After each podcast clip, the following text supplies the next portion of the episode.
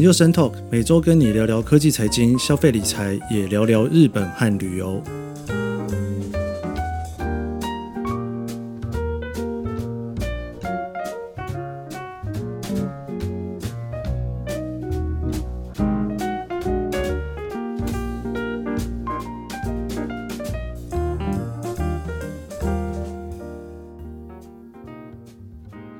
今天呢，想要跟大家来聊，就是全世界最长的航班哦。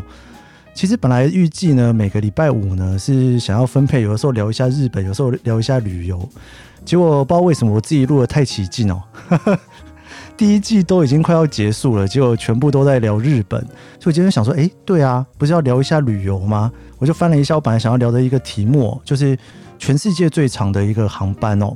其实全世界最长的航班呢，每年吼都多多少少会更新一下，然后那最主要的原因是呢，大家都在不断的挑战极限，看看能够飞多久哦，那大家能够承受飞多远的距离哦。目前呢，全世界飞行的最长的直飞航班呢，是今年十月二十号哦，由澳洲航空公司直飞的从纽约到雪梨的航班哦。那全程呢，大概花了十九个小时有十六分钟。那这个航班呢，其实是超过原本的最长。原本最长是多少呢？原本最长的航班呢，其实是新加坡到纽约的航班。这个距离大家可能比较可以想象一下，对不对？因为从台湾飞到纽约，其实就已经非常久了。那台湾其实又在新加坡飞到纽约的路上。所以说，原本的这个航班呢，大概是十八个小时四十五分钟，还不到十九个小时哦。那现在最长的这个航班呢，已经超过了十九个小时。那这一次这个最长的直飞航班呢，其实是还蛮有意思的哦。因为呢，澳洲航空呢，它其实一直想要去能够直飞更远的地方哦。现在整个全世界的国家分布在北半球的还是比较多的。那南半球的话呢，以中南美、非洲，那再来就是澳洲跟纽西兰，还有一些南太平洋的国家。那对澳洲来讲呢，它现在要飞到一些全世界非常大的经济体的城市呢，其实有些都还蛮远哦。比方说欧洲对它来讲就是一个非常遥远的距离。那当然美国不管是旧金山，甚至更远的纽约哦，其实对澳洲来讲都是很远的距离哦。所以澳洲航空呢，它一直在规划要在这几年呢，尽可能。去飞这些很长的，本来大家会觉得说，从澳洲直接飞到可能吗的路线哦？那这个飞行的飞机呢，是用波音七八七的客机。波音七八七开始在制造的时候呢，它的定位呢，就是一个比七七七还要小台，载客的人数没有那么多，而且它比较轻，续航力也比较久哦。所以现在在挑战这种非常长远的航班哦，他们都是用七八七在挑战的哦。那这一次的飞行呢，澳洲呢，它也跟澳洲的两个大学去合作，它在全程去监测说，这个在飞机上面哦，坐这么久的时间，那大家会有什么样的感觉哦？包括就是说，他们如果全程清醒的情况之下，那在灯光底下移动啦，那吃什么样子的东西啦，要不要喝咖啡因啦？包括呢，应该要在什么时间点呢给大家送餐，然后什么时候呢，请大家赶快睡觉。那睡大概多少的时间再把他们叫起来哦？因为十九个小时其实是非常非常长的哦。那除了乘客之外呢，他们也全程用脑波仪哦去监测四个机师，看看他们在飞行上面的一个状况哦。因为真的是蛮长的一段时间。不过这个航班现在还不算是一个定期航班，每天都在飞的哦。所以全世界最长的航班呢，还是新加坡飞纽约纽华克机场的航班哦。那我们来聊一下，就是这些最长的航线还有哪些吧。目前最长的航班呢，是从新加坡飞纽华克的航班哦。那它的这个航班呢，是用 A 三五零去飞的，它只有商务舱跟豪华经济舱哦，它没有经济舱的位置。那当然它有几个考量啊，第一个，这真的是飞很远哦，所以它也没有打算要去卖经济舱的票。那当然，另外一个原因就是因为它的距离非常长，所以他去考量说这个燃料的问题哦。那如果可以载重比较少、人数比较少、行李也比较少的情况之下呢，那这样去飞一个这么长的航班，在 A 三五零九百 UAR 的情况之下，会比较没有问题。那其实新加坡飞纽华克的航班呢，以前就飞过，那后来在二零一三年的时候取消，然后一直到去年二零一八年呢，它才重新又在飞哦。一个距离一万五千三百四十五公里的航班，真的是非常非常长。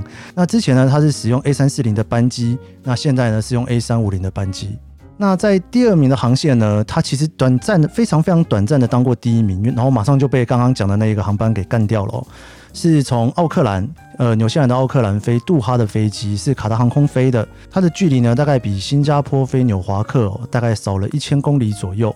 那第三名呢是澳洲航空目前的记录哦，它接下来要飞的飞机就是要去超过它自己的这一个记录，就从博斯比较北边的澳洲呢飞到伦敦的飞机哦。那这也是用波音七八七所飞行的。那第四名呢是阿联酋航空最长的一个航线，从杜拜飞纽西兰的奥克兰。那它是用 A 三八零飞的，那它也是目前呢所有 A 三八零的飞机里面能够飞最远的一个航段。这一班飞机也要飞十七个小时哦，所以如果你想要去试试看，享受一下 A 三八零头等舱的话，这条航线应该是可以坐好坐满坐最久的哦。那当然啦，A 三八零最大的买家就是阿联酋嘛，他买了一百多架飞机，所以说如果想要试试看阿联酋的飞机，其实还蛮多地方都有机会的。那再来第五名呢，是从美国的洛杉矶飞新加坡的一班飞机，那也是用 A 三五零飞的，这班飞机呢要坐十七个小时哦。那第六名呢，是从休斯顿飞到雪梨的班机。那这一班从休斯顿到雪梨的班机呢，其实也是跨了一整个太平洋哦。那是联合航空飞的。那这一班班机呢，是美国的航空公司里面呢飞最长远的一班飞机哦，是十七个小时又十五分钟。那它也是用波音七八七来飞的。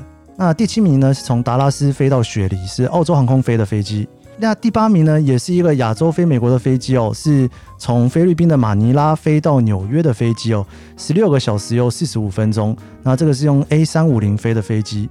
那第九名呢，是从北加州的旧金山飞到新加坡的飞机哦。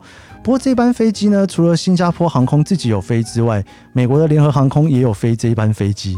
那联合航空呢，是用七八七来飞行的哦。那新加坡航空呢，一样哦，它是用 A 三五零去飞的。大家可以想象一下，真的是蛮远的哦。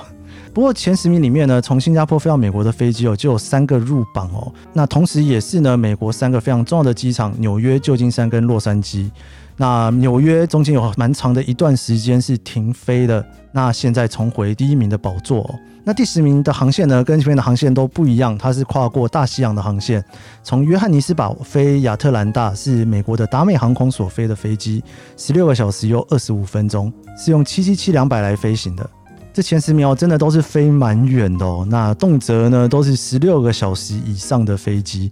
其实我自己是从来没有坐过那么长的航班了哦。通常如果从台北要飞到美国的话哦，大部分也都是飞到旧金山，算是还算相对短的距离。不过通常一个飞机哦，飞到超过十三个小时、十四个小时，我都觉得已经是非常非常辛苦的一个班机喽。如果坐在经济舱上面的话，我应该会站起来，一直不断的走来走去。我想很多人也应该是跟我一样哦，因为真的实在是长途的飞机坐得不是很舒服，然后才开始玩点数，看看能不能够坐到商务舱或头等舱的哈。好了，以上就是今天跟大家聊有关于旅游的新闻喽。超过十六个小时的飞机你也坐过吗？坐起来是什么感觉呢？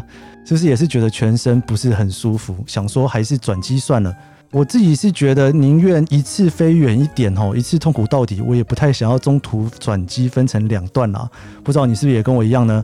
好了，以上就是今天的研究生 Talk，你可以在 Apple Podcast、Spotify 收听，也可以在 YouTube 收看，还有别忘了追踪研究生脸书专业。我们下一集再见哦。